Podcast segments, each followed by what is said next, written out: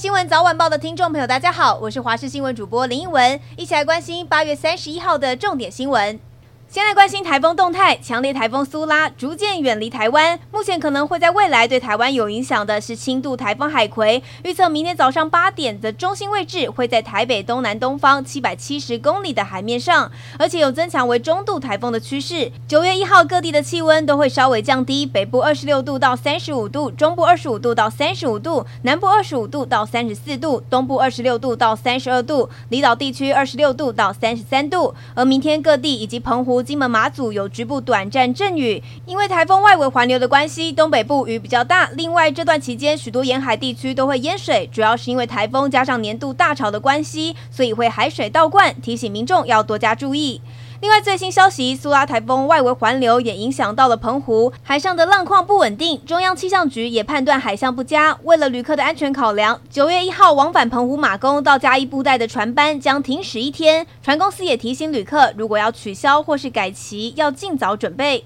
另外来关心的是，已故台北市议员李欣的女友郭新正找来前主播盛竹如制作了一系列“谁摔死了李欣”的影片，内容暗指前立委罗淑蕾介入其中，而罗淑蕾不满指控，对两人提告，包含诽谤以及公然侮辱等罪嫌，一审判两人无罪。高等法院经历四年多的审理之后，今天二审逆转，改判两人有罪，其中郭新正判有期徒刑四个月，罚金八千元，而盛竹如则是被判拘役五十天。网红馆长陈志汉先前受到枪击受伤，在医院住院治疗。而立委高嘉宇曾经去探病，还为馆长高歌一曲，看得出两个人交情不错。但如今馆长公开表明对高嘉宇非常失望，因为看见他在政论节目上替立委赖品妤护航。而对此高嘉宇回应说，馆长对他一向是非常温柔，过去两个人也都为对方加油打气。但是每个人对于事情有不同的看法跟态度。而关于绿电的议题。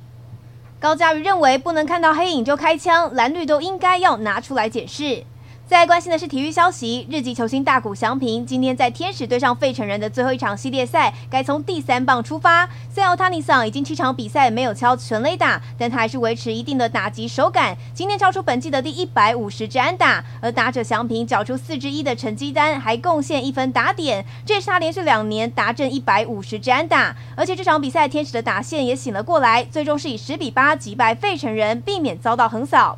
再来看到的是葡萄牙足球巨星 C 罗在沙乌地阿拉伯联赛如鱼得水，他在上一场比赛演出了帽子戏法，踢进了三球。台湾时间三十号，他又上演了梅开二度，两个十二码罚球的机会都顺利破门。而心情大好的 C 罗不止在进球之后比出招牌的庆祝动作，他还加码对着球迷比爱心，甚至扭腰摆臀，开心的跳起舞来。这是沙乌地阿拉伯的传统舞蹈阿拉达，向沙国的传统文化致敬。而入境随俗、越来越适应的 C 罗，最后也是。率领着埃纳斯以四比零大胜对手。